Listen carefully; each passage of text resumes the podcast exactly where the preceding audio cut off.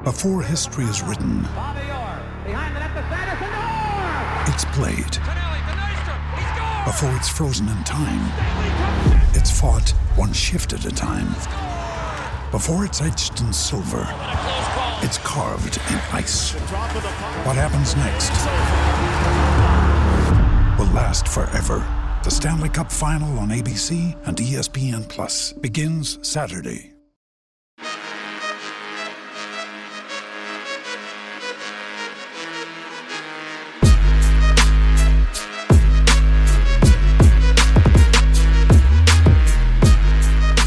Willkommen zur 175. Folge von Jeden Tag NBA, dem Podcast für NBA Nerds und solche, die es werden wollen. Heute eine ganz besondere Ausgabe und zwar habe ich mal wieder jemanden live in Fleisch und Blut vor mir sitzen, hier in Berlin, bei mir zu Hause. Und zwar ist das mein Freund Nico Gorni, der extra hierher gekommen ist. Jetzt für ein paar Tage, der hat sonst nichts zu tun. Und wir leben jetzt hier 100% Basketball gerade.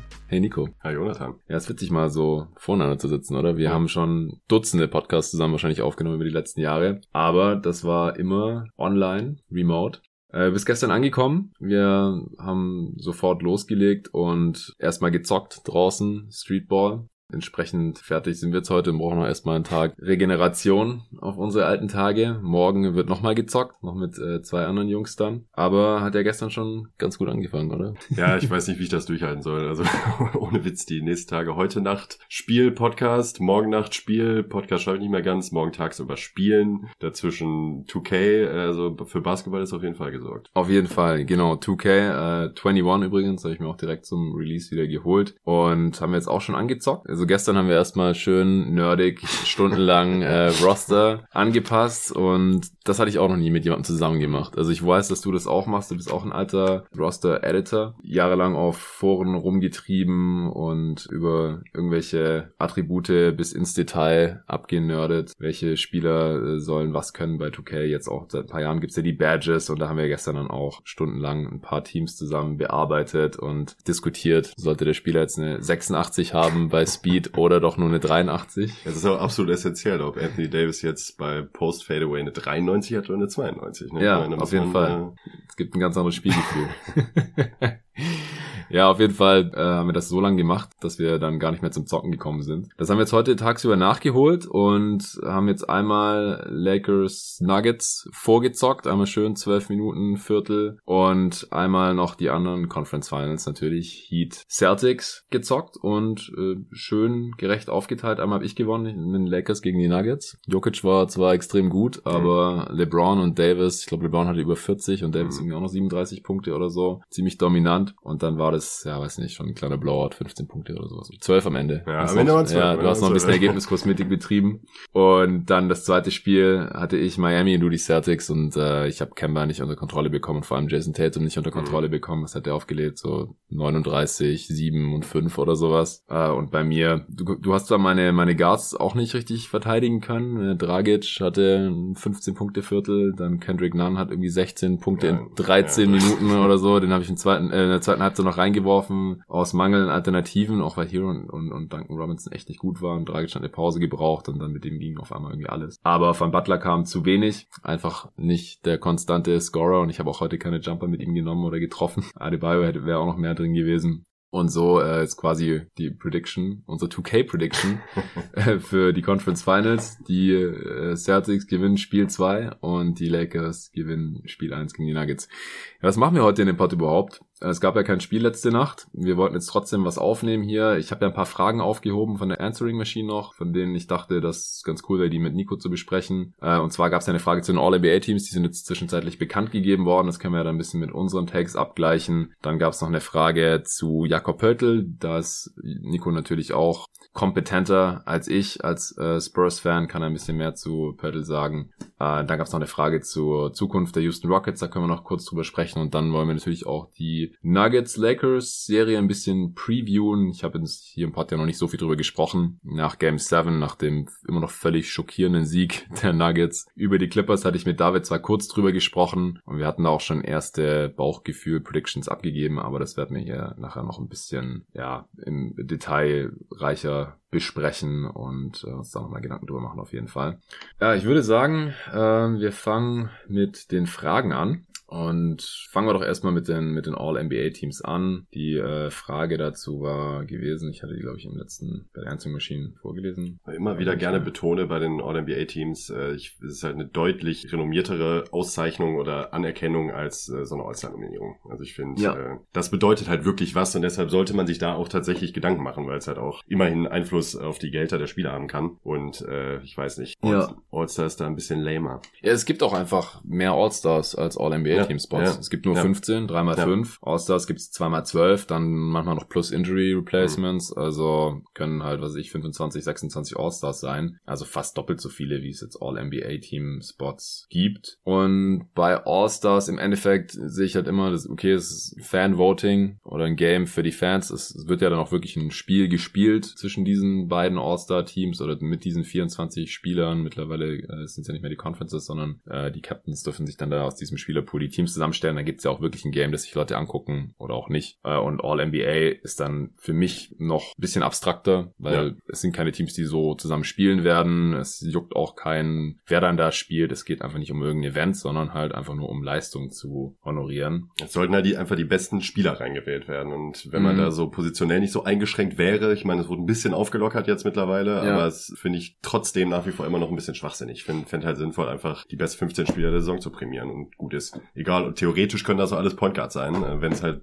die 15 besten Spieler sind, sind es die 15 besten Spieler. Ähm, Ja, ja, würde ich auch sagen. Also solange die Spieler so auf dem Feld auch zusammen spielen könnten und das ist halt normalerweise, wenn du die fünf besten Spieler in, ins erste All-NBA-Team steckst, dann würden die ja wahrscheinlich jede andere fünf der Liga zerstören, auch wenn es jetzt von Ja. den Positionen nicht ganz so hundertprozentig zusammenpasst, weil die meisten Superstars können auch, sind offensiv flexibel genug und defensiv können die auch meistens auch ein, zwei Positionen äh, noch hoch oder runter verteidigen. Von daher äh, würde ich das auch immer ein bisschen flexibler sehen. Die Frage war gekommen von äh, at Capital City Wiz. Ich lese jetzt nochmal vor. Weiß jetzt nicht, ob du das schon im Pod besprochen hattest, in Klammern, beziehungsweise ob die schon bekannt gegeben worden sind. Äh, ja, sind sie jetzt mittlerweile. Aber mich würden deine All-NBA-Teams interessieren, ob Beal eventuell auch dabei ist. Ähm, klar, Frage kommt von einem Wizards-Fan. Und eventuell auch, wie du solche Leistungen im Verhältnis mit Teamerfolg einschätzt. In Klammern Thema Empty Stats, beziehungsweise Good Stats on a Bad Team. Das alte Thema. Und gerade im Zusammenhang mit Bradley Beal ist das dieses Jahr natürlich besonders Mhm. spannend, weil er einer von, waren es jetzt zwei Spieler insgesamt, die drei, nee, drei Spieler, weil Lillard ja in der Bubble noch so abging, der hat ja noch genau 30,0 Punkte aufgelegt und Beal und Harden sind sonst die anderen beiden einzigen, die die 30 Punkte Marke geknackt, Marke geknackt haben. Und Beal hat 30 und 6 aufgelegt. Klar, Team war nicht in den Playoffs, deswegen ähm, muss man das ein bisschen differenzierter betrachten. Nico, wie haben denn dir jetzt die All-NBA-Teams, ähm, als die gestern bekannt gegeben wurden, so auf den ersten Blick gefallen? Ich sage jetzt gerade nochmal, das First Team war ähm, LeBron und Giannis und dann äh, James Harden und Luka Doncic und Anthony Davis. Ja, erstmal First Team, hast du da irgendwas dran auszusetzen? Also grundsätzlich haben mir eigentlich alle drei Teams gut gefallen. Also wenn ich jetzt mal so ein äh, erstes Resümee ziehen müsste, würde ich sagen, ich bin grundsätzlich zufrieden damit. Es gibt halt da individuell ein, zwei Änderungen, die ich für mich persönlich vornehmen würde, aber auch das sind dann stellenweise eher Nuancen. Also ich hatte jetzt in der ähm, im First Team sieht meins genauso aus, bis darauf, dass ich äh, Luca nur im zweiten Team hab und äh, Kawhi Leonard ins erste Team geschoben hab. Ja, wieso hast du Luca nur ins zweite Team geschoben? Wolltest du, wolltest du Leonard unbedingt im ersten drin haben oder siehst du seine Leistung jetzt als gar nicht so First Team würdig an in dieser Saison? Also, ist theoretisch First Team würdig, aber ich Kawhi in der Regular Season noch einen Ticken höher eingeschätzt. Gerade weil er auch ähm, dann so kurz vor dem All-Star Break angefangen hat, auch wieder richtig gute Defense zu spielen. Ich finde halt bei Luca vor allen Dingen auch dieses Jahr ist die Quote halt noch ein bisschen das Problem. Also der Dreier ist halt nicht so wirklich gefallen. Hm. Und ähm, bei Kawhi, Kawhi war einfach von der Konstanz her noch ein bisschen verlässlicher, auch wenn er natürlich noch mal einen Ticken weniger gespielt hat als Luca. Allerdings 200 so, ja, so geringfügig, dass ich das jetzt kein Argument finde in der Diskussion. Das Ja. ist aber sehr eng gewesen. Sind 10% der Minuten, Ja, die, gut, die ja. Kawhi halt weniger gespielt hat, äh, wegen Load Management. Das ist ein kleiner Faktor für mich. Also ich bin sehr zufrieden mit dem First Team. Das wäre genau meine Wahl gewesen. Auch tatsächlich, ich hatte ja auch hier bei jeden Tag NBA immer wieder diese Awards, Pots. Äh, da haben wir jetzt nicht explizit über All-NBA gesprochen, wenn ich mich gar nicht völlig täusche. Vielleicht haben wir das einmal gemacht. Aber man kann es ja ein bisschen aus den Argumenten, die ich damals vorgebracht habe, ableiten. Luka Doncic und James Harden waren für mich die ähm, Offensive Players of the Year Kandidaten. Mhm. Äh, Award gibt's so nicht, aber ich finde es halt immer spannend, darüber nachzudenken, wenn es einen Defensive Player gibt. Ähm, wer sind so die dominantesten Offensivspieler und unterscheidet sich das auch irgendwie vom MVP? Und diese Saison war es halt so. Also ich finde halt Harden und Doncic offensiv nochmal eine ganze Ecke dominanter als ein Antetokounmpo. Also in der Regular Season, jetzt in den Playoffs, muss man ja sagen, dass weder Janis noch Harden offensiv so richtig dominant waren oder so agiert haben, dass sie ihr Team dann halt äh, weiter als die zweite Runde bringen konnten. Doncic fand ich da fast noch mal eine Ecke, ähm, ja, weiß nicht, ja, Postseason dominanter. Also genau, also er hat einfach mehr gemacht ja. äh, und sich mehr ja. durchgesetzt, um es mal ganz äh, simpel auszudrücken. Aber das ist ein Regular Season äh, Award oder diese Teams sind Regular Season Ehrungen und man muss ja auch noch mal dazu sagen, dass explizit die Bubble Games, also die Seeding Games in Orlando, ähm, da nicht mehr mit reingezählt wurden und das dass die Votes ne? schon davor abgegeben werden mussten. Als ich das mitbekommen habe, ich auch gedacht, ja. also die Awards kannst du dann auch eigentlich auch wieder so halbwegs vergessen, weil es sind doch noch acht Spiele zu spielen. Ich verstehe es aus der Warte, dass man sagt, das wäre wahrscheinlich Recency Bias äh, hoch 100 gewesen, dass einfach diese acht Spiele dann so viel schwerer gewogen hätten bei den meisten abstimmenden äh, Journalisten. Lillard und Konsorten wären es wahrscheinlich ja, Lillard, auch Booker hätte es einen Boost gegeben. Booker, ja. ähm, aber trotzdem, also man hätte einfach nochmal eine Memo rausschicken müssen, mhm. hey, denk mal dran, dass es schon äh, 60 Spiele gab hier vor der Bubble oder über 60 Spiele, die müssen auch irgendwie zählen, aber die offizielle Begründung war ja, dass die Spieler der acht Teams, die jetzt nicht mehr dabei waren, dann äh, keine Chance mehr haben, einen Eindruck zu hinterlassen. Mhm. Aber ganz ehrlich, welche Spieler hat das jetzt betroffen? Vielleicht ein paar in, in, in den All-Rookie-Teams, aber hier All-NBA waren ja sogar alle Kandidaten dabei. Also ja, stimmt. Selbst ein Bradley Beal war dabei, ein Devin Booker war dabei. Also total schwachsinnig in meinen Augen. Ähm, aber ja, wenn man, wenn man selbst nur die Pre-Corona-Break-Spiele mit einbezieht, äh, dann gehe ich trotzdem total konform damit mit diesen fünf Spielern. Ähm, Doncic und Harden, wie gesagt, waren meine Top-2-Kandidaten für Offensive Player of the Year. Janis als MVP-Kandidaten mit LeBron halt klar deutlich dahinter, aber halt Zweiter im MVP-Rennen ja. dieses Jahr sind noch die beiden Spieler, die ähm, einstimmig ins All-NBA-Team gewählt wurden. Völlig zu Recht. Und Anthony Davis dann als äh, fünfter Spieler und Big Man hier noch im All-NBA First Team da kann man auch nichts dagegen sagen. Also er war auch ein würdiger Defensive Player of the Year Kandidat. Die Lakers als bestes Team im Westen können da auch gerne zwei Kandidaten im, im First Team stellen. Also habe ich auch überhaupt kein Problem mit. Und was denn in dem Kontext, wenn du sagst, deine mh, die besten Offensivspieler der Saison Harden und äh, Luca, ähm, wie wird's denn da zum Beispiel dann so ein äh, Beal jetzt einordnen? Ja, es ist halt dann, das ist halt immer diese Frage, super individuelle Zahlen und Beal ist ja auch effizient. Ähm, das, also empty Stats äh, oder good Stats on a bad Team ist für mich halt nur ein Argument, wenn der Spieler krasse Volume Stats hat hat. Also 30 und 6 sind ja auch erstmal mhm. nur Vol Volumenstats, aber Beal war ja auch ziemlich effizient. Also ich ja, äh, schaue das gleich nochmal nebenher. Aber solange der Spieler effizient scored und somit seinem Team halt auch ganz klar hilft, bei so einer riesen Usage dann auch noch effizient zu scoren, das hilft ja dem Team in jedem Fall. Also er hat ein 113er Offensivrating, ähm, True Shooting von 58 Prozent. Also da, da kann man wirklich nichts sagen. Ja, das Team hat auch besser gemacht. Ne? Also das ist halt auch, finde ich nicht sehr Fall. Das Team war halt einfach extrem schlecht. Und da, ähm, das kann man ihm halt nicht anlassen. Also ich finde tatsächlich, dass... Ja, defensiv waren die halt vor allem richtig ja, schlecht. Ja. Und das ist halt, da hat er dann auch nicht die, die Rolle. Er hat dieses Jahr zwar nicht so gut verteidigt, ja. bei der das aber andererseits auch irgendwie verständlich und als relativ kleiner Guard hat er eh nicht so den Impact defensiv. Ähm, muss halt vorher vorne alles machen. Ja, ähm, ja. Und die Wizards waren ja auch äh, im als Team waren die ja ligaweit ziemlich gut dabei, was äh, das Offensivrating angeht. Also vor allem zu Beginn der Saison kann ich mich erinnern, waren die da mhm. immer irgendwie in Top 5 vertreten. Mhm. Ich schaue gerade nochmal, wo sie jetzt am Ende der Saison standen. Ja, da sind sie dann schon ziemlich abgefallen. Platz 15. Und das ist halt auch der Unterschied zu den äh, Mavs und auch Rockets. Ja, die Mavs hatten halt die beste, effizienteste Offense der Liga. Mhm. Deswegen kann man jetzt Doncic mit Beal meiner Meinung nach nicht so richtig vergleichen. Und äh, Harden, die Rockets immer noch die sechst effizienteste Offense. Also ja, übers dritte Team können wir nachher noch sprechen. First Team passt aus meiner Sicht. Ähm, ja, Kawhi ist super. Normalerweise wäre das auch eine First-Team-Leistung, aber ich würde halt die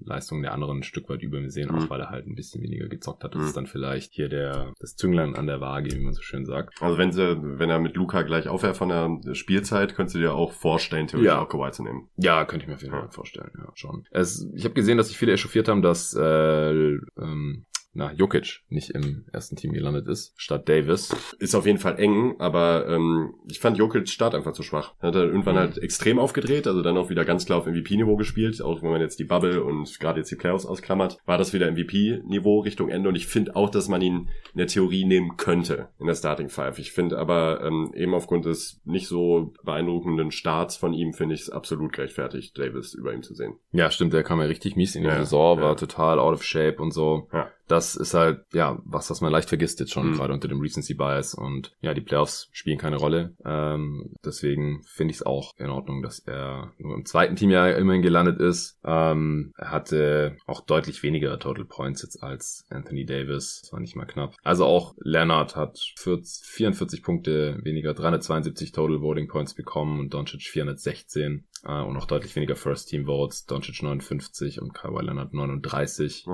okay. Also Leonard schon ist dann der sechste Mann quasi und Ja. hat auch die meisten Punkte und Votes im, im Second Team. Dann kommt Jokic. Dann äh, sind Lillard und Paul als Guards im Second Team und dann kommt noch Pascal Siakam, der sich da relativ knapp gegen Jason Tatum durchsetzen konnte. Er hat vier Second Team Votes mehr als Tatum, ein First Team Vote, Tatum kein und äh, so insgesamt 15 Voting Points mehr als Tatum, der dann im Third Team gelandet ist. Im Third Team außerdem Butler, Gobert und dann Ben Simmons und Westbrook noch. Die haben wirklich sehr viel weniger Punkte als äh, alle anderen in den All-NBA-Teams, aber haben es da eben dann beide noch als Guards reingeschafft. Also Beal ist nicht drin, Middleton ist nicht drin, Booker Ja. ist nicht drin, Lowry. Embiid ist nicht drin, Lowry ist nicht drin, alles Kandidaten, die Mhm. man hätte noch drin sehen können. Ja, Second Team, kurz, also du hättest hier Doncic Ja. drin statt Leonard. Ja. Ähm, ansonsten finde ich das Second Team in Ordnung. Ich hätte, glaube ich, Jason Tatum über Siakam drin gehabt. Ja, ehrlich glaube ich auch.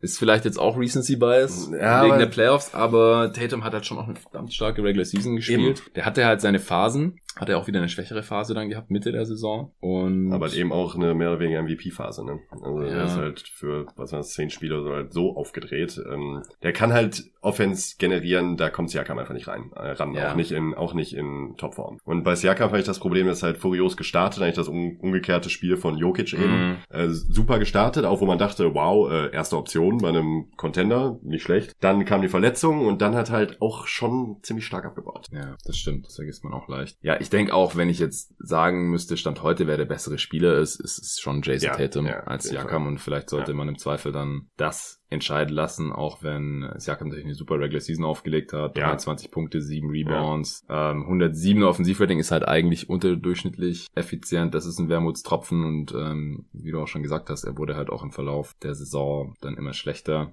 Die Defense haben beide. Die Defense haben beide, genau. Also Siakam hatte, ja, im Februar war er noch mal starker, das waren Mhm. nur 10 Spiele. Und ansonsten hatte er immer ein Offensivrating von 108 oder schlechter gehabt. Also im Oktober 5 Spiele war er gut, im Februar war er 10 Spiele gut und sonst war er immer relativ ineffizient. Ähm, also er hatte natürlich eine größere Rolle, deswegen sind die totalen Stats auch besser und das hat er ja unterm Strich auch gut gemacht und sich nochmal gut weiterentwickelt, war ja auch zu Recht nochmal ein Kandidat für den Most Improved Player. Aber unterm Strich würde ich auch hier eher zu Tatum tendieren.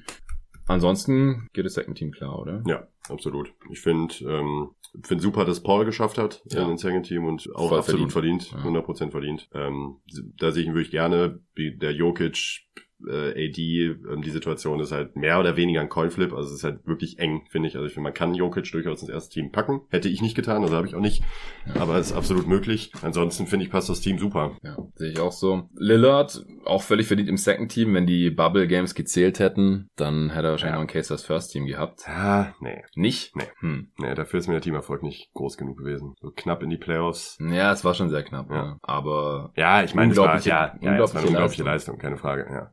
Ja, Second Team auf jeden Fall voll verdient. Ja. Und ich sehe ihn auch unterm Strich ein Level unter Doncic und Harden und schon, äh, also mit Paul, der natürlich ein ganz anderes Game hat, aber auch eine super Regular Season gezockt hat. Passt es dann hier im Second Team. Dann äh, bleibt das Third Team. Da haben wir jetzt beide Siakam drin statt Tatum im Prinzip, oder? Mhm. Und dann Butler, passt. Ja. Ja, Adebayo wäre natürlich auch noch Kandidat, ne? Bam ist ein Kandidat, ja, und all- sonst alle, die du ihm aufgezählt hast. Embiid fällt eig- eigentlich raus wegen den äh, Minuten. Also Ja, da ist irgendwann mache ich halt einen Hardcut und Mhm. äh, der ist da drunter. Also Der hat nur einfach zu wenig. 1500 Minuten und die anderen haben alle so um die 2000, manche ein bisschen mehr, manche ein bisschen weniger. Da fällt er dann schon sehr abbiet. Also ich finde ihn spielerisch, ähm, hat er mehr Impact als Ben Simmons. Ja. Und Ben Simmons hat sie jetzt eben geschafft, aber ja, es, es liegt an den Minuten. Simmons war zwar auch verletzt gegen Ende der Saison äh, und, und Gobert, ja, ja, kann man hier halt schon auch reinstellen. Ja, ne? Ist halt auch legitimer Defensive Player of the Year äh, Anwärter gewesen. Mittlerweile auch offensiv nicht zu verachten auf jeden Fall als ähm, Threat im, im Pick and Roll. Ja, Westbrook hätte ich nicht drin gehabt. Dafür war der Saisonstart viel zu schlecht. Ja. Ähm, klar, Bubble Games haben nicht mehr, Playoffs haben, haben vor allem nicht mehr gezählt. Bubble hat er ja auch verletzt ausgesetzt. Und das war aber halt schon ein ziemlich kurzer Stretch da zwischen Trade Deadline und Corona ja. Break. Der war super, keine Frage. Ja. Auf jeden Fall. Ähm, aber deshalb kann man halt den Rest der Saison nicht ausblenden und da war halt teilweise einfach nur katastrophal ineffizient, kann man nicht anders sagen. Ne? Ja, ich hatte ihn ja zu Beginn der Saison noch bei den Award Podcasts als äh, Least Valuable Player ja. drin, war natürlich ja. auch kontrovers, ja,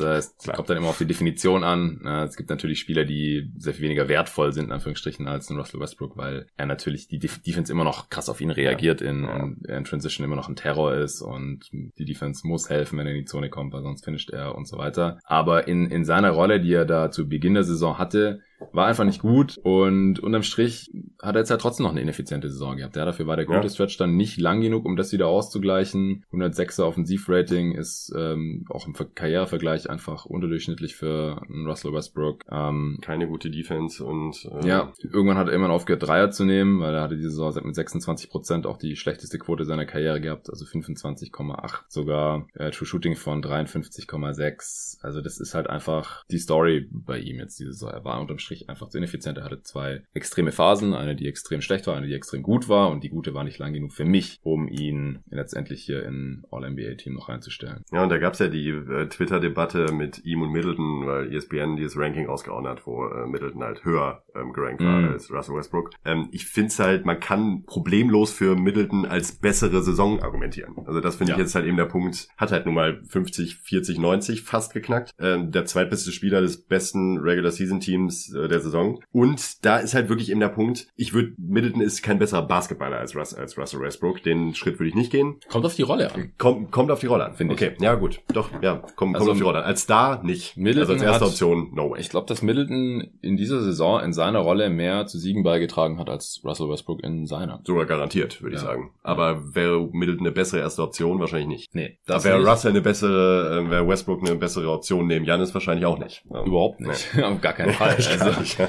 Nee, ja, stimmt. Also Middleton 21, 6 und 4 über mhm. die Saison knapp an den 50, 40, 90 gescheitert, hatte ich ja im Pod auch schon drüber gesprochen, dass es eh Quatsch ist, weil er, wenn er ein paar Dreier mehr nimmt, dann ist er halt irgendwann unter 50 Prozent aus dem Feld, weil er halt nur 41,5 trifft, ja. nur ja, von, ja. von hinter der Dreierlinie. Nee, aber super starke Regular Season gehabt, die Bucks als Team, Offensivrating von 118. Ja. Guter Verteidiger. Solider Verteidiger.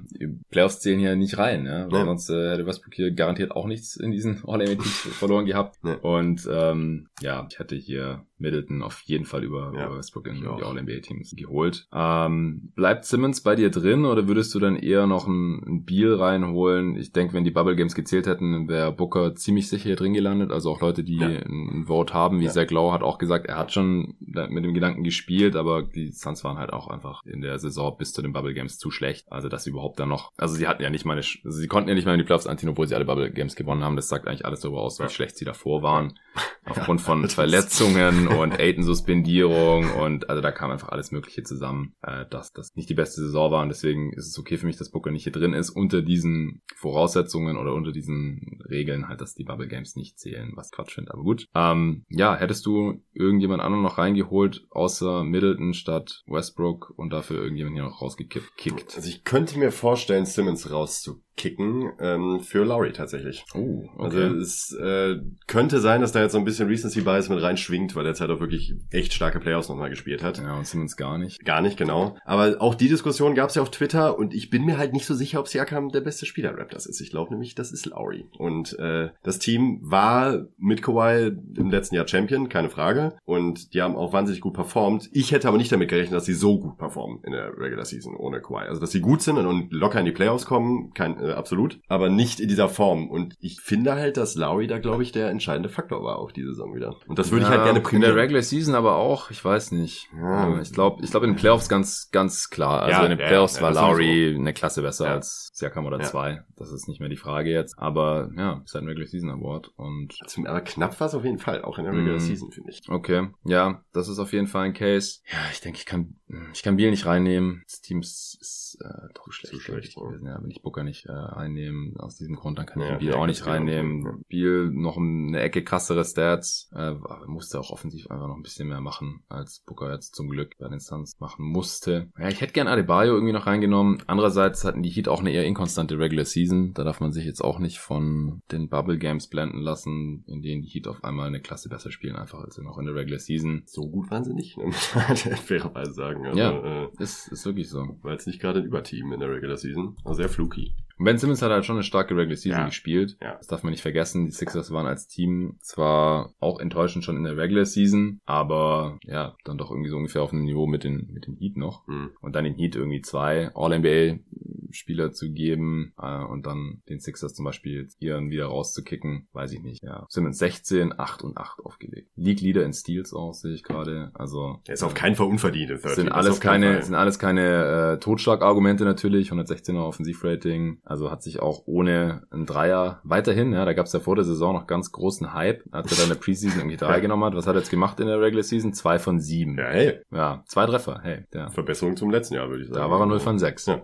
Das ist, weiß ich nicht, ein Nächstes Jahr schlechtes Spiel. Das, was, ja, genau, was er dann in der Regular Season macht, das ist halt irgendwie ein schlechtes Spiel von LeBron oder so. Von, ein Spiel.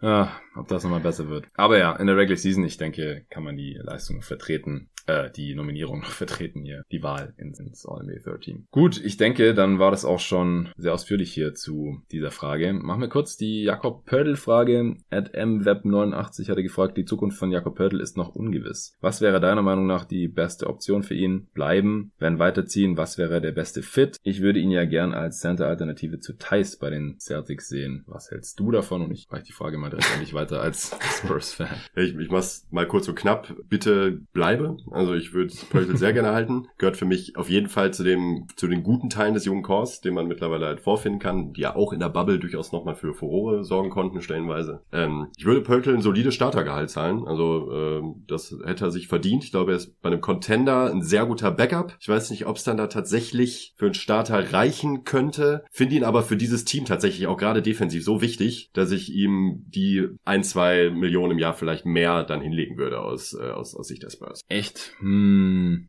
ich weiß nicht. Ich denke halt, damit man so einen Spielertyp wie Pörtl spielen lassen kann, also er kann nicht werfen, ja, ja. muss man einfach nochmal sagen. Also auch Thais ist jetzt nicht der Supershooter, aber der kann mal einen Dreier einstreuen. Ja. Die Defense ignoriert ihn zwar weitestgehend trotzdem, weil das meistens immer noch die schlechteste äh, Option ist für die Celtics. Also eine schlechtere Option ist Thais einen offenen Dreier zu geben als jedem der anderen Spieler, wenn die drauf, äh, also wenn Tatum, Walker, Brown, Smart zum Beispiel mit ihm drauf sind oder auch Hayward dann, wenn er wieder zurückkommt, will man natürlich lieber jeden der anderen zumachen als jetzt ein Daniel Thais. Aber Pöltl ist halt gar kein Threat von hinter der Dreierlinie und weiß nicht, wie gut ist er gegen, gegen Außenspieler oder kann er mal switchen oder mal vor das kann er, Das kann er auf jeden Fall. Ähm, es bleibt halt, es, wenn man kann es wieder runterbrechen, eigentlich sollte man Bigs halt heutzutage nicht mehr wirklich viel Geld Das ist das Ding. Also zumindest welche, die nicht schießen können. Ja. Ähm, defensiv kann er jetzt nicht abused werden, das ist dann schon mal cool, aber es ist halt ein Skillset, denke ich, das, wo der Re Replacement Value, wie man so schön sagt, das, also ja, den kriegt man halt günstig, das kann man günstig ersetzen, sag ich jetzt ja. mal. Sonst immer ein Jared Allen, wenn man Pöltl nicht mehr bekommt. Oder äh, gut, ist jetzt ein, vielleicht nicht ganz super der Vergleich, aber. Guten Defensivcenter, der nicht werfen kann, kriegst du immer. Ja. Entweder per Trade für einen Second Rounder oder so, oder halt auf dem Free Agent Markt. Sieht man jetzt in den Conference Finals auch wieder.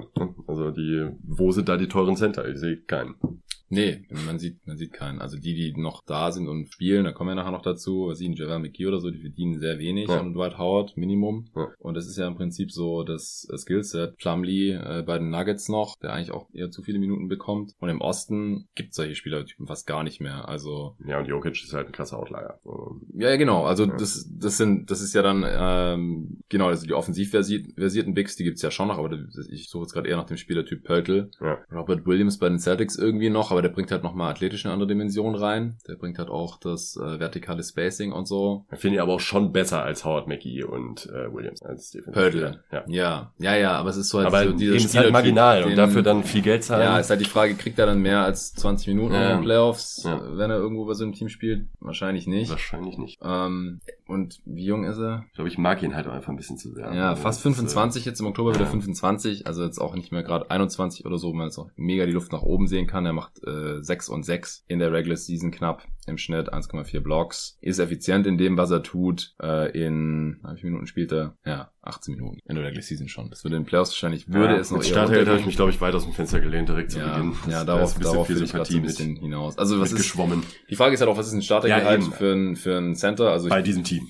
auch, wohl bemerkt. Ne? bei den Spurs. Ja. Ja, also ich denke 15 Millionen im Jahr sollte niemals wert sein. Nein. Mir würde schon 10, wäre mir schon irgendwie ein bisschen unwohl. Mhm. Ich denke unter 10 äh, sollte. Ja, 25, 3 oder sowas. Ja, ja, das kann ja. man auf jeden Fall, Ja. das denke ich auch. Ja. Das wäre in Ordnung. Und bei den Spurs ist ja halt auch das Ding, wenn du halt schon ihn als Non-Shooter drauf hast, dann hast du noch äh, Murray. Nein, der will man nicht. Will ich schon wieder über das Non-Shooting des Spurs reden. Es tut mir leid, aber- Cal, Cal Johnson und Derek White sind jetzt dabei, ne? Also Derek White Genau. ist halt aber richtig aufgeblüht als Shooter. Ne? Das stimmt. Da muss man halt äh, hoffen, dass er das halten kann. Und auch Calvin Johnson, das ist ja noch keine Sample Size bei ihm. Und der Rosen steigt jetzt nicht aus dem Vertrag aus, ne? Der bleibt wohl. Mhm. Aldridge ist auch noch da. Mhm. Also Eine in, in, einem, in einem eine Team, wenn er halt mit vier Shootern dasteht, so wie jetzt halt Thais bei den Celtics, dann ist das nochmal was anderes. Ja. Aber an seiner Stelle würde ich auf jeden Fall in San Antonio bleiben, solange zumindest Ja. Pop auch noch Ja. da ist und so. Fall. Also es gibt eigentlich keine bessere Franchise, um, um zu wachsen und zu lernen. Auch als so ein Spielertyp. Duncan da schadet auch nicht wahrscheinlich. Das ist alles. Äh, Stimmt, genau. Tim Duncan ist ja auch da als Coach. Er bekommt seine Spielzeit, er hat seine Rolle, Mhm. er verbessert sich. Also ich denke, wenn er jetzt zu irgendeiner Franchise geht, die Cap Space hat und ihm dann irgendwie 10 Millionen im Jahr zahlt und dann äh, kann er da vielleicht 25 Minuten spielen oder so. Ich weiß nicht, ob ihn das persönlich so viel weiterbringt. weiß ich auch. So würde ich ihn auch nicht einschätzen. Ich glaube auch, dass er sich sehr wohl fühlt da in der aktuellen Situation. Und als Starter bei einem Playoff-Team, glaube ich, reicht's halt einfach nicht. Ja, Vielleicht, wahrscheinlich, na, also da, da müsste schon alles perfekt zusammenkommen. Und die Ja. Celtics sind halt mit Thais auch einfach besser beraten als mit, mit Pöttl, denke ja, ich. ja, glaube ich auch. Wenn die Non-Shooting Glaub ich Big haben wollen, dann haben die noch Robert Williams in der Hinterhand, der noch jung und talentiert ist. Oder Taco.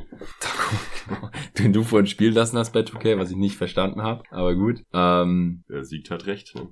Stimmt, äh, hat, hat mir leider nichts gebracht.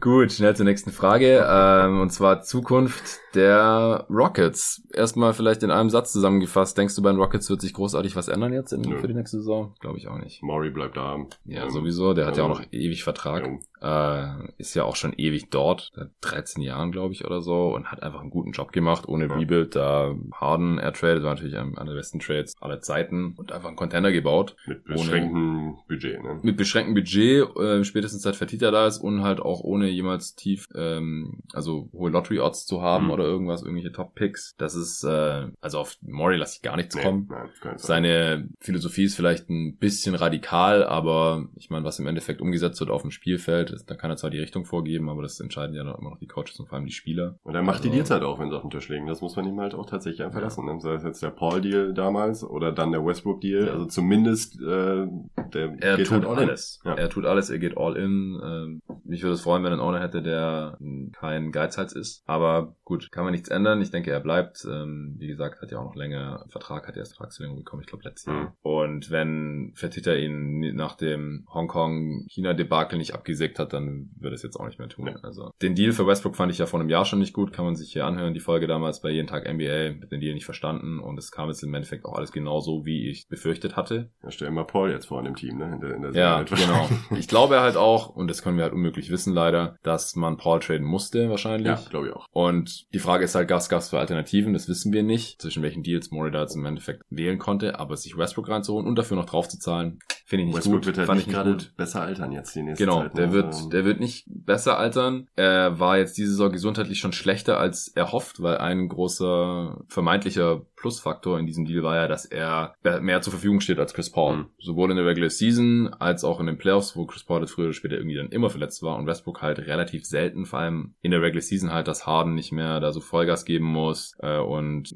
Westbrook halt da auch mal was übernehmen kann. Als Westbrook dann gut gespielt hat und er der einzige Non-Shooter auf dem Feld war, hat es ja auch funktioniert und die wurden komplett gestaggert und die Rockets haben gewonnen und so. Aber das war ja, wie ihr gerade schon besprochen habt, bei den All-NBA-Teams einfach zu wenig von Westbrook in dieser Regular Season und im Strich war das es keine gute Regular Season. Playoffs war eine Katastrophe und der Deal hat sich so jetzt einfach nicht ausgezahlt für die Rockets. Das Ding ist halt nur, sie können es nicht mehr rückgängig machen und sie werden Westbrook wahrscheinlich auch nicht losbekommen, weil er mit den größten Vertrag in der Liga hat mit dem Supermax. Der geht noch einige Jahre und ich fand es ja letztes Jahr schon relativ unverständlich, dass man noch Assets abgeben musste, um Westbrook zu bekommen, auch wenn man da bei Paul abgegeben hat. Jetzt würden wahrscheinlich die Thunder, wenn sie Paul abgeben, eher noch Assets dazu bekommen, was dann natürlich, äh, ja, hat Sam Presti irgendwie so ein bisschen die NBA durchgespielt. Also erst sich dafür bezahlen lassen, Westbrook abzugeben und Chris Paul zu bekommen und dann Chris Paul abgeben und da auch nochmal Assets bekommen. Und für Paul George hat er ja auch noch unendlich ja. viel Picks und alles bekommen ja, von den also Clippers. Also das ist unfassbar. Also was unfassbar. da passiert ist in dieser Zeit, wenn man sich überlegt, wie das Team noch mit George und Westbrook in den Playoffs ausgeschieden ist und wie ja, da so der, allem, ja. wie da so die Umstände waren in, in, vom, vom Roster und wie es jetzt aussieht. Es ist, äh, also die Assets, es ist einfach, äh, es ist einfach nicht mehr feierlich. Ja, definitiv. Ja, ich denke, die Rockets werden mit Westbrook da Vorlieb nehmen müssen. Es sei denn, sie können ihn gegen einen anderen richtig miesen Deal traden. Gibt's ja noch ein paar in der Liga. John Wall. Aber da würde ich anstelle Wizards halt erstmal gucken, ob der nicht vielleicht zufällig ein bisschen besser sogar als Westbrook noch ist oder besser aussieht jetzt in seinem aktuellen Team. Das würde auch einfach besser aussehen für die Wizards, wenn sie da ihren eigenen Spieler wenigstens überbezahlt haben, den eigenen Franchise-Spieler, der noch nie woanders war und so. Dann kann man das ein bisschen besser verkraften, als wenn man sich dann so einen, so einen Albatross-Deal per Trade reinholt. Äh, ja, gegen Chris Paul werden sie nicht mehr traden können. das ist klar. Black Griffin habe ich noch als Alternative gesehen. Echt? Und das fand ich Ganz keinen cool. so schlechten Trade-Vorschlag. Das habe ich im letzten Pod schon ganz kurz erwähnt, weil Griffin bei den Rockets fände ich cool. Die sollten das dann sofort machen, meiner ja. Meinung nach, ja, weil er einfach Fall. besser neben Harden passt, weil er ein sehr viel besserer Shooter ist ja. als Westbrook. Auch, dass man das auch sagt. Vor ein paar Jahren mein Gott, das ist echt. hätte äh, kein Mensch geglaubt, wenn man gesagt hätte irgendwann, dass Griffin ein viel besserer Shooter als Westbrook ist, das gar keine Frage ist. Logisch, Klar, also, letzte Saison war er auch richtig mies, aber es waren wenige Spiele und da war auch einfach nicht fit, aber die Saison davor, der extrem gute mhm. Saison von Downtown gehabt und ich glaube einfach, dass er ein besserer Shooter ist als Westbrook. Punkt. Den, den könnte man nicht so ignorieren, wie das die Lakers getan haben jetzt in den Playoffs. Da würde der die Dreier nehmen und halt auch ganz okay treffen, denke ich. Und es ist halt ein neues Element auch noch für die Offense. Ne? Wenn ich mir so vorstelle, so ein Triple Threat am High Post ja. mit so einem Griffin, haben sowas, haben die Rockets halt nicht. Also ich weiß nicht, wie, inwieweit genau. die Philosophie passt, ja. aber gerade auch mit Cuttern und so weiter. Also wenn wenn, wenn äh, Griffin halt mal wieder fit sein kann, ja. wäre das richtig geil, ähm, weil er könnte dann halt auch mal im Break noch mitlaufen, denke ich. Trotz allem, er könnte vielleicht auch mal wieder als Rollman was machen, nachdem er das halt bei den Pistons jetzt gar nicht mehr gemacht hat. Aber, und auch bei den Clippers zuletzt, da war er immer der Pick and Roll Ballhändler dann. Völlig crazy, wenn man sich an seine äh, ersten Jahre in der Liga zurück erinnert. Aber er kann halt auch einfach PJ Tucker mäßig dann in, in der Corner parken, ja. während Harden sein Ding ja. macht. Das geht auch. Nur kann dann halt auch mal zum Korbteam, wenn er einen Kickout bekommt oder halt äh, ja. aggressiv die Defense attackieren. Ja, also das würde ich wahrscheinlich ausprobieren anstelle von Daryl Morey, wenn die Krankenakte da nicht total furchteinflößend aussieht. Mhm. Die Frage ist halt nur, warum sollten die Pistons das tun? Sollten sie nicht.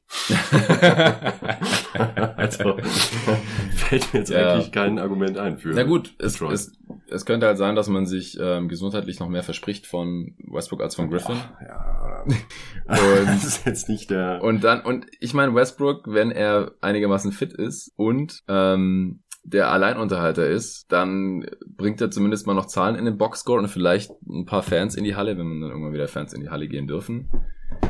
Das klappt vielleicht noch eher als mit, ähm, mit einem Black Griffin oder mindestens genauso gut. Nachteil ist halt auch, dass die, dass die Verträge unterschiedlich lang sind. Hier. Also Griffin hat eine Player Option für 21, 22, also übernächste Saison. Die wird er natürlich ziehen. Die 39 Millionen, die wird er nicht liegen lassen. Und Westbrook läuft noch ein Jahr länger und ist teurer. Also ja. nochmal ein Plus für die Rockets, die wir noch Geld sparen. Also ich glaube fast, dass die Rockets da noch irgendwas mitschicken müssten. Glaube ich auch. Sofern halt Black Griffin, wie gesagt, gesundheitlich einigermaßen okay aussieht. Äh, und wenn nicht, dann werden sie den Deal nicht machen, weil Westbrook ist wahrscheinlich immer noch sinnvoller in diesem Team und äh, findet Harden auch besser besser als ein Griffin, der gar nicht mehr spielt. Mm. Das ist klar. Westbrook mm. verdient 2022, 2023 noch 47 Millionen. Der Option, die er natürlich ziehen wird. Aua. Ja, das ist tough. Harden übrigens auch, aber der scheint das Geld gerade noch eher wert zu sein, zumindest in der Regular Season. In der zweiten Playoff-Runde dann tendenziell eher auch nicht mehr, wie wir jetzt ja gesehen haben. Ja, andere Alternative wäre halt Harden zu traden, aber ja, dann, kann man nicht machen. dann kann man erstens nicht machen. Also es wäre halt wäre ein verdammt mutiger Move. Ja,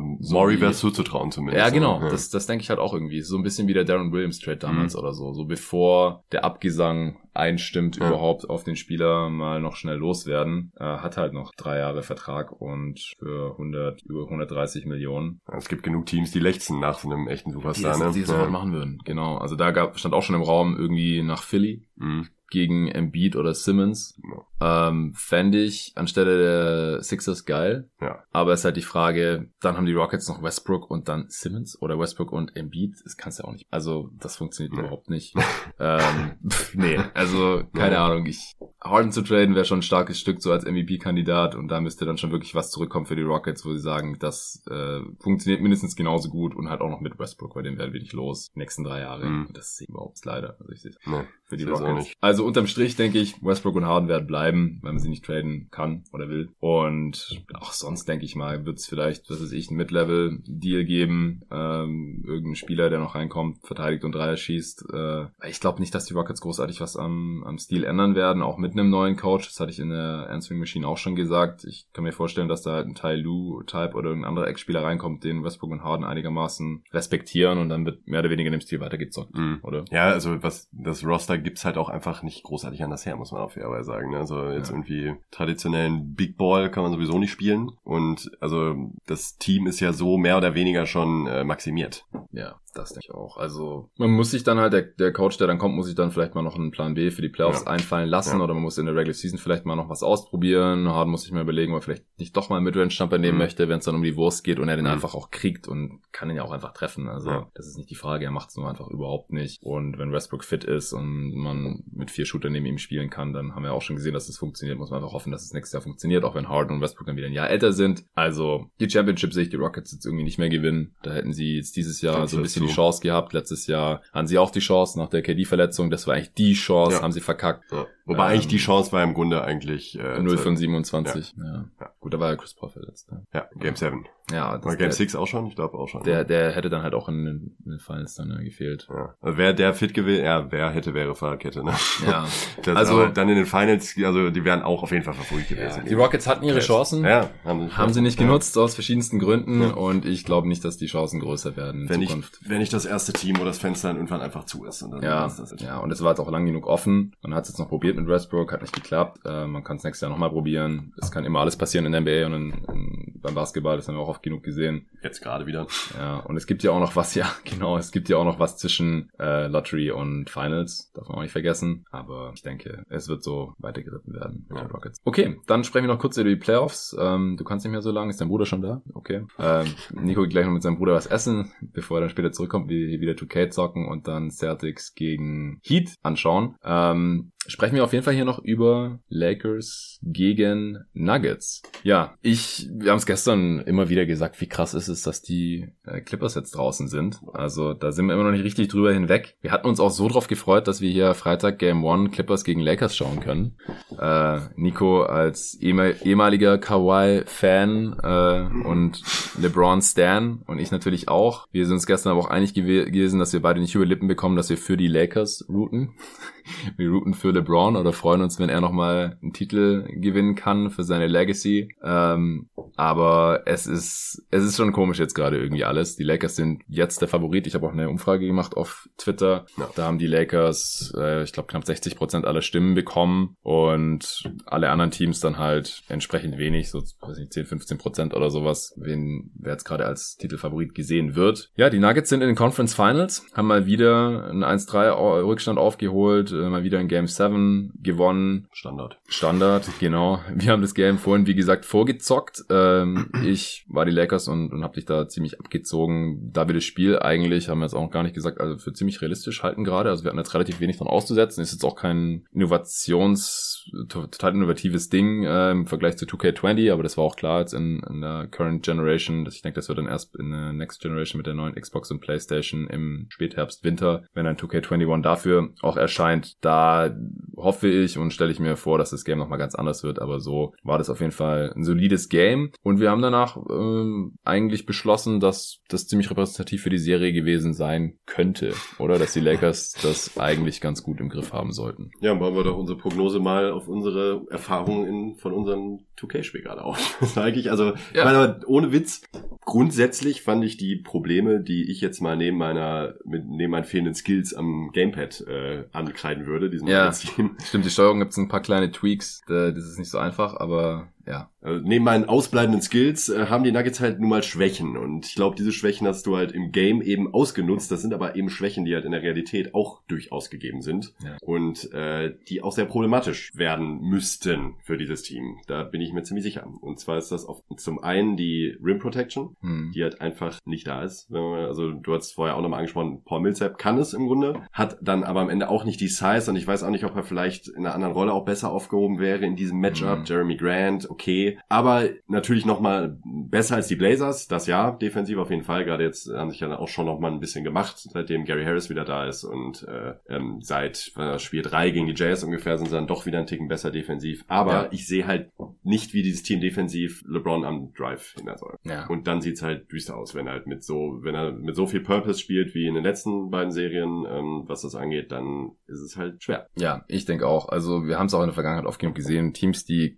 keine guten Optionen haben und vor allem nicht nur eine gute Option haben gegen LeBron, sondern am besten gleich mehrere, so wie das halt die Warriors zum Beispiel hatten. Da wird er dann früher oder später einfach freidrehen, auch jetzt in dem Alter noch und in die Zone marschieren. Und wenn dann auch der Jumper noch dazu fällt, wie wir es jetzt in den Playoffs auch schon mal gesehen haben, dann äh, denke ich, werden wir eine ziemlich gute Serie von LeBron sehen und das wird dann schnell zum Problem. Also gegen die Clippers wäre das einfach noch was ganz anderes gewesen, gegen. Kawhi und Paul George, auch Marcus Morris mal ein bisschen, der hat es ja auf Seiten der Celtics damals auch schon ganz gut gemacht gehabt gegen LeBron. Ähm, aber die Celtics hatten da damals keinen Paul George und Kawhi Leonard noch in der Hinterhand. Das war dann irgendwann das Problem. Und jetzt äh, hier, du hast gerade schon gesagt, also sie haben ein paar Optionen, aber Millsap ist einfach viel zu langsam. Ist der einzige, der vielleicht so von von der Masse her noch am ehesten dagegen halten könnte. Aber an dem kommt LeBron eigentlich jederzeit vorbei oder Millsap muss ihm halt einen drei Meter Platz lassen. Grant ist zu dünn, Harris ist zu klein, Porter ist viel zu jung und viel zu schlecht defensiv. Äh, Tory Craig, der ist defensiv Ja, schon ja, okay, aber ja, halt,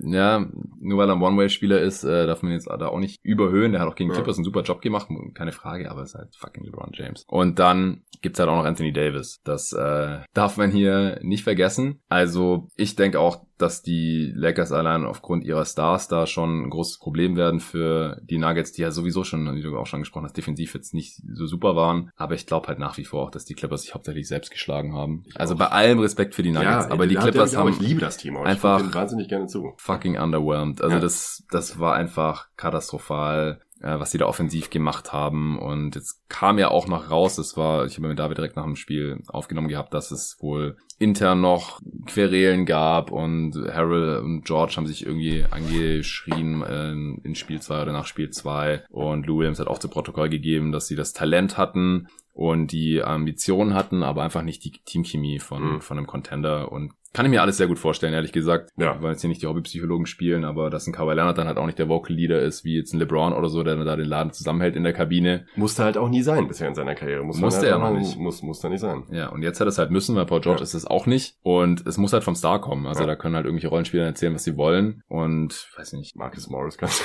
versuchen. Ja, also großer, äh, erster großer Faktor in dieser Serie LeBron und AD natürlich. Wer verteidigt die und wie erfolgreich ist das Ganze? Ähm, dann auf Seiten der Nuggets natürlich. Jokic dreht völlig am Rad hier natürlich auch bisher in, in diesen Playoffs. Der wurde ja teilweise schon ganz gut verteidigt dann von Gobert oder äh, auch Subac hat da immer wieder einen ganz guten Job gemacht. Ich denke, ich kann mir auch vorstellen, dass es jetzt wieder schwerer hat, im, im Post-Up zu scoren. Aber solange seine Jumper halt so trifft und die Dreier halt auch so trifft, Der, der, der, der, wird, der wird seine Spiele machen. Da, da würde ich mir auch keine Sorgen machen. Also an, anstelle der, der Nuggets. Der, er wird liefern. Aber aus Sicht der Lakers denke ich mir halt, also AD, äh, AD ist wahrscheinlich ein viel besseres Matchup. Gibt's glaube ich nicht defensiv gegen Jokic wahrscheinlich. Ich Denk Mhm. mal, also Masse technisch ist Jokic da wahrscheinlich halt noch ein bisschen drüber. Kann auch mal den Hintern rausschieben und vielleicht, äh, aber eben nicht leicht. Und die Lakers haben halt immer einen Buddy, den sie äh, halt auf ihn draufschmeißen können. Egal ob Howard oder McGee oder äh, Davis. Also ähm, äh, sollte keine einfache Serie haben. Ja, ja, ist halt die Frage, wenn sie im One-on-One verteidigen können, dann ähm, hat es halt auch schwer, schwerer, seine Pässe anzubringen. Ja. Die Clippers Ja. haben ihn ja, was teilweise auch unverständlich war, sehr viel gedoppelt und Mhm. da findet er halt einfach die freien Cutter, Immer. als wär's nichts. Der muss ja nicht mal hingucken Ja. und der Ball kommt da auch immer hin, egal ob der dann irgendwie zwischen zwei Defendern oder über den Kopf oder Bounce Pass oder was auch immer, das zerlegt Jokic einfach komplett. Also wird wichtig sein, ob die Lakers ihn One-on-One verteidigen oder auch mal das Doppel schicken gegen ihn, weil sie ihn dann als Scoring-Threat doch als gefährlich genug ansehen. Ähm, zweiter wichtiger Faktor natürlich in der Offense der Nuggets ist Jamal Murray. Der legt jetzt in den Playoffs bisher 27, 5 und 6,5 auf. Bei krassen Effizienzwerten, krassen Quoten. Also der schießt 49 Prozent von Downtown bisher. Ja. Bei 8 Dreiern pro Spiel knapp. 91 Prozent von der Freiwurflinie, über 50 Prozent aus dem Feld auch immer noch. Relativ wenig Turnovers. Und klar, der Durchschnittswert von 27 Punkten pro Spiel ist nicht, weil er jedes Spiel 27 Punkte macht, sondern weil er halt mal 40, 50 macht und dann halt auch mal wieder unter 20. Äh, aber die Lakers haben jetzt nicht die On-Ball-Defender, die die Clippers jetzt hatten. Das muss man jetzt halt auch mal so sagen. Er hat es halt auch gegen Kawhi jetzt gezeigt, mal gegen Paul George, gegen, gegen Beverly. Ähm, da wäre jetzt ein Bradley wahrscheinlich ganz gut, um ihn on-ball ein bisschen zu stressen. Ja, aber das hat man in den letzten beiden Serien auch gesagt mit Bradley. Oh, Lillard, McCallum, wie sollen die die verteidigen? Oh, Harden, wie sollen die die verteidigen? Und am stimmt. Ende äh, war Bradley dann jetzt doch nicht so wichtig, wie man vielleicht dachte. Ne? Ja, das stimmt. Ähm, Harden hatten sie gut im Griff, aber halt durch Double Teams. Dann. Ja. Kommt, ja. doublen sie dann Murray? Aber Murray kann man theoretisch doppeln. Der findet jetzt die Leute nicht so wie Jokic. Eigentlich auch nicht so wie Harden. Ne? Ja. ja. Murray macht halt mehr Offball als Harden. Das wird schwieriger. Ist vielleicht ein, Lillard ist vielleicht ein ganz guter Vergleich. Äh, Lillard war halt auch einfach platt dann, finde ich. Ja, auf jeden Fall. Nach äh, den Seeding Games. Und die Nuggets sollten auch ein bisschen platt sein mittlerweile. ja, zwei. sind sie aber irgendwie nicht. Nee. Das ist halt das ja, Höhentraining halt, in jedem Heimspiel wahrscheinlich. Jokic sowieso, der, der zieht halt seine 45 Minuten durch, kein Problem. Ja, irgendwie schon. Ja. Ja, das wird auf jeden Fall spannend, äh, wie sie Murray verteidigen und was die Nuggets Offense dann damit anfängt, wenn er jetzt gedoppelt wird zum Beispiel. Finden sie dann Antworten oder nicht, so wie die Rockets halt keine gefunden haben auf die konstanten Double Teams gegen James Harden, zumindest dann, wenn es irgendwie eng wurde. Was müsste denn passieren, dass die Nuggets eine reelle Chance haben, würdest du sagen? Die Dreier müssen auf jeden Fall fallen, hm. weil in ihren Siegen treffen die Dreier bisher in den Playoffs über 42 Prozent ihrer Dreier oh. und bei den Niederlagen nur 34 Prozent. Und sie sind jetzt auch nicht immer so das High-Volume-Dreier-Team. Vor allem in den Niederlagen ähm, haben sie oft nicht geschafft, genügend Dreier auch hochzujagen. Und die Lakers, interessanterweise, es war äh, bei dir übrigens heute auch so bei 2K, das hatte die sieben Dreier-Treffer ja. am Ende, 21 Versuche, glaube ich, oder sowas, einfach zu wenig. Aber die Lakers sind auch gut darin, Dreier wegzunehmen. Das haben wir ja gegen die Rockets schon gesehen. Äh, die haben ständig irgendwie 50 Dreier-Attempts und dann ja. hatten sie gegen die Lakers mehrere Spiele hintereinander nur noch 30. Und Spiel 20 zwei, weniger. Ja. In Spiel 2 hatten 53 noch und haben trotzdem verloren. Was auch ein, also was mir auch äh, jetzt nicht gerade ein gutes Gefühl geben würde aus Sicht der Nuggets. Das heißt ja im Grunde, selbst wenn die Dreier fallen und man ein hohes Volumen hat, heißt das noch nicht, dass man dann zwingend direkt gewinnt. Genau, und die Nuggets sind jetzt halt eigentlich auch nicht das Dreier-Shooting-Team jetzt wie die Rockets. Ja. Ähm, da muss Murray auf der Dribble seine Dreier machen und Jokic muss auch ein paar Dreier treffen, ja. weil sonst kommen die gar nicht auf diese Totals. Da haben sie nicht genug äh, Spot-Up-Shooter dafür, die in dem Volumen es bringen können. Das ist auf jeden Fall, wäre sehr wichtig, dass sie halt Dreier bekommen und das kriegen sie wahrscheinlich halt nur, wenn Murray und Jokic gedoppelt werden müssen und, und die dann halt irgendwie die, die, die Bälle rumpingen, bis mhm. halt irgendwie einen freien Dreier hochjagt. Mhm. Ja, äh, was ich noch interessant finde, dass die Lakers in der Regular Season sehr viel erfolgreicher waren gegen die Nuggets, wenn sie Small gespielt haben, als wenn sie Big gespielt haben. Ich hatte in der Answering Machine noch gesagt, rechne damit, dass die Lakers wieder mehr Big spielen werden in der Serie gegen die Nuggets. Da gab es tatsächlich eine Frage dann am Ende noch, äh, wenn die Nuggets weiterkommen, denkst du, dass die Lakers mehr Big spielen? Und ich habe ja gesagt. Zumindest starten werden sie wieder Big. Genau, ich glaube auch. Und dann, also zumindest wahrscheinlich so wie gegen die ja. Rockets. Ja. Und ich traue Vogel aber auch zu, wenn sich das halt bewahrheitet, dass man, wenn man Morris drauf hat, also AD auf der fünften, dann Morris oder Kuzma neben ihm, wenn das einfach besser funktioniert gegen die Nuggets, dass man dann das auch wieder macht. Das wird also. er machen, ja. Hat er jetzt auch äh, zu meinem Verwundern auch tatsächlich dann durchgezogen. Ja. Gut, er war dann auch äh, rigoros, hat gesagt, äh, funktioniert besser, also das war's für Maggie und äh, Dwight. Wer, also die werden auf jeden Fall Minuten sehen in diesem Matchup, bin ich mir, das, da bin ich mir schon sicher, weil es einfach auch Sinn macht, oft gegen, gegen Jokic, könnte ich mir zumindest auch vorstellen. Ähm, ich weiß nicht, ob man jetzt so radikal komplett small wieder gehen wird, also wie jetzt dann Abspiel 2 gegen die Rockets komplett im Grunde. Mhm. Glaube ich nicht, aber würde mich ja. jetzt auch nicht wahnsinnig überraschen. Ja, ich denke halt auch, das ist halt der Unterschied zu den, zu den Rockets. Äh, die, die haben die auch kaum an die Linie geschickt. Ja. Und ich glaube, Jokic kommt immer irgendwie an die ja. Linie äh, mit seinem komischen Spielstil. Und äh, wenn du halt 48 Minuten lang oder ja, 40 Minuten oder was auch immer Jokic dann spielt, AD ihn verteidigen lässt, dann kommt er vielleicht auch in Foul Trouble. Wenn er immer Jokic verteidigen muss ja. und dann noch die Help spielen ja. muss, dann brauchst du ein paar Minuten von Howard und McGee, denke ich, dass die halt dann auch mal zwei, drei Fouls verteilen, äh, ja. genau, auch mal ein bisschen die Rim Protection ihm abnehmen. Deswegen denke ich auch, man wird erst groß sehen und dann äh, wird Vogel wahrscheinlich adjusten, je nachdem, wie das halt läuft. Mhm. Aber es ist gut, dass die, dass die Lakers da so variabel sind und Hätte man theoretisch, gedacht, sondern also, auch in der Praxis dann, ja. Das war eigentlich der große Vorteil der Clippers, dass man gesagt hat, sie können sich eigentlich jedem Spielstil anpassen passen und haben da keine Probleme. Hat man die ganze Saison gepredigt. Ja, also und dann haben halt, sie die komischsten Line-Up spielen Ja. lassen. Ja. Ähm, ja, da, da, da wird man noch lange drüber sprechen. Über diesen Breakdown der, der Clippers in diesen Playoffs. Ja, aber es ist halt auch wichtig, dass Rondo dann weiterhin gut spielt, weil wenn die Lakers Small spielen müssen, dann muss er immer ein kleiner Spieler mehr spielen als sonst oder mehr Minuten bekommen. Und das funktioniert halt auch nur, wenn, wenn Rondo an seine bisherigen Playoff-Leistungen anknüpfen kann. Ja, ansonsten habe ich, glaube ich, jetzt auch nicht mehr unbedingt was. Was habt ihr nochmal, ihr habt äh, Serie getippt, hattet ihr schon, ne? David so. hat in, in sechs gesagt, Ja. wegen, weil er einfach den Nuggets jetzt mal Mm, einen Pluspunkt geben möchte. ja. Finde ich auch berechtigt, weil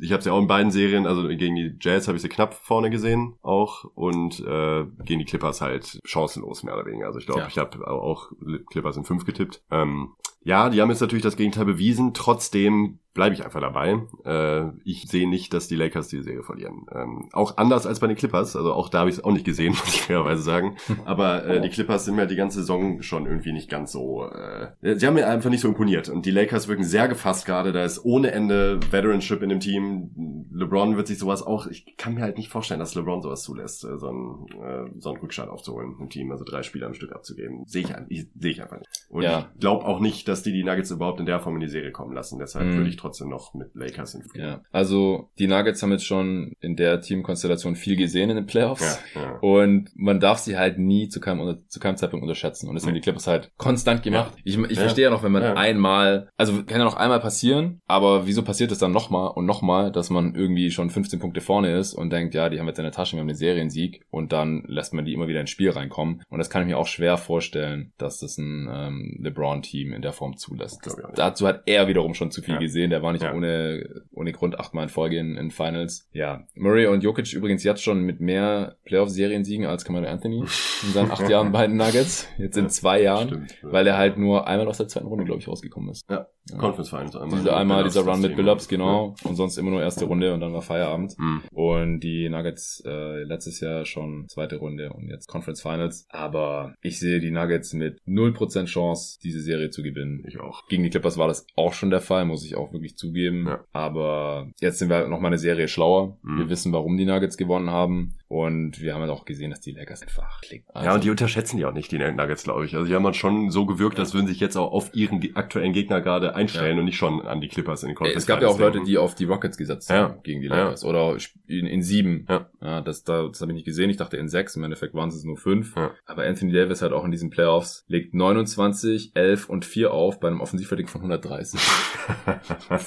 Insane. Also 130 Ja, ist, LeBron lässt sich auch nicht lumpen. 28, 11 und 9. Äh, Offensivrating von 121. Ja, und das ist halt, er macht ja viel mehr Ballhandling, deswegen auch viel mehr Turnovers. und deswegen. solide Defense wieder. Und von der Defense, Ja. die Defense ist da natürlich noch gar nicht berücksichtigt Ja. bei diesen, bei diesen Statlines, logischerweise. Also, die zwei, wenn die Arnie und so weiter spielen und ich sehe halt keinen Grund, wieso sie gegen die Nuggets jetzt auf einmal gerade da nicht. ja, genau. Ja. Ich äh, hatte Lakers in 6 gesagt. Eigentlich würde ich Lakers in 5 sagen. Ein Spiel gebe ich den Nuggets schon. Ähm, ich hatte aus Respekt, hätte ich jetzt noch ein Spiel drauf getan, einfach weil... Ich, Aber habe Respekt vor den Nuggets. Auf Ja. jeden Fall. Ich mag das auch total gerne. Ich würde es ihnen auch gönnen, aber äh, sehe ich einfach nicht. Also, Nee, nee, ich sag's jetzt auch, Lakers in 5. Also, Huh. bei aller Liebe. Ich, nee, das wäre irgendwie irrational, Ja. den, den Nuggets Ja, eben, das denke ich halt auch so, ja. ne, Es ändert ja nichts an dem jetzigen Matchup, dass sie jetzt Ja. vorher Rückständen, nach Rückständen zurückgekommen sind. Ähm, Ja, auch. Ah, fuck, ich hab die Per 36 Stats vorgelesen gerade. Aber es ändert eigentlich nichts. LeBron 27, 10, 9. Davis hat 28, 11, 4 anstatt 29, 11, 4. Ja. also, Statlines sind gut. Wenn du uns nichts mehr dazu hast, dann äh, würde ich sagen, wir sind gespannt auf diese Serie. Heute Nacht gibt's erstmal Heat gegen Celtics. Das sparen wir uns jetzt. Äh, ich weiß gar nicht, wie viele den Pod jetzt noch hören, bevor die Serie heute Nacht losgeht. Und wir wollen auch gucken, dass wir noch einen Pod aufnehmen dann nach dem morgigen Spiel. Äh, was ist dein Tipp? äh, Celtics in 6. Ja, du hattest ja von Anfang an auf die Celtics Mhm. in den Eastern Conference Finals gesetzt, wie du neulich schon mal im Pod gesagt hast. Bin gespannt, die Heat haben das erste Spiel gewonnen. Ähm, von daher ist es jetzt auf jeden Fall schon mal ein bisschen spannender vielleicht, aber für die Celtics heute Nacht war der eigentlich auch Must-Win, weil Ja. wenn die 0-2 hinten Ja, liegen, dann wird's schwierig. Was sind's, 90 Prozent? Äh, Ich glaube, der Teams? 87 waren's Äh, vor diesen Playoffs oder Mhm. so, hatte ich irgendwie im Kopf. Kann sein. Ja. Ist mittlerweile Sieht auf jeden Fall verdammt schlecht aus, wenn die Celtics Sieht verdammt schlecht aus, wenn man 0 zu hinten liegt. Ja. Richtig. Gut, Nico, dann vielen Dank dir. Ähm, ich entlasse dich jetzt. Du äh, darfst dich mit deinem Bruder treffen und essen gehen. Äh, später freue ich mich dann noch auf ein paar 2K-Games. Ich werde auch noch mal einen Pod aufnehmen, wo es mehr um NBA 2K21 geht für die Current Gen. Da kann ich dann auch noch mal ein Exemplar für die Xbox One verlosen, Mamba Edition. Ich muss mir da noch überlegen, was ich genau machen werde und äh, wie auch genau diese Verlosung aussehen wird. Bis dahin dürft ihr gerne weiterhin supporten. Und zwar auf steadyhq slash jeden Tag NBA. Ich habe nämlich auch einen neuen Supporter dazugekommen. Da gibt es natürlich auch noch einen Shoutout. Ihr habt da ja drei Pakete zur Auswahl, wie ihr mich unterstützen könnt, dass dieses Projekt auch langfristig bestehen kann. Und zwar das Bankspieler-Paket, das Starter-Paket und das All-Star-Paket. Und der Tim Freiensehner hat sich für das Bankspieler-Paket entschieden. Vielen Dank dir für deinen Support hier für jeden Tag NBA. Jeder, der mich supportet, stellt ein Stück weit sicher, dass es diesen Podcast noch länger geben kann. Auch nach Ablauf dieser Saison. Off-Season werde ich auf jeden Fall auch noch machen. Dann muss ich mal gucken, wie viel Supporter ich eben habe und ob ich mir das finanziell noch leisten kann, jeden Tag so viel Zeit in jeden Tag NBA zu stecken. Und es gibt natürlich auch einen Shoutout hier, wie ihr gerade gehört habt. Also danke nochmal dafür, danke fürs Zuhören, danke dir Nico und bis morgen.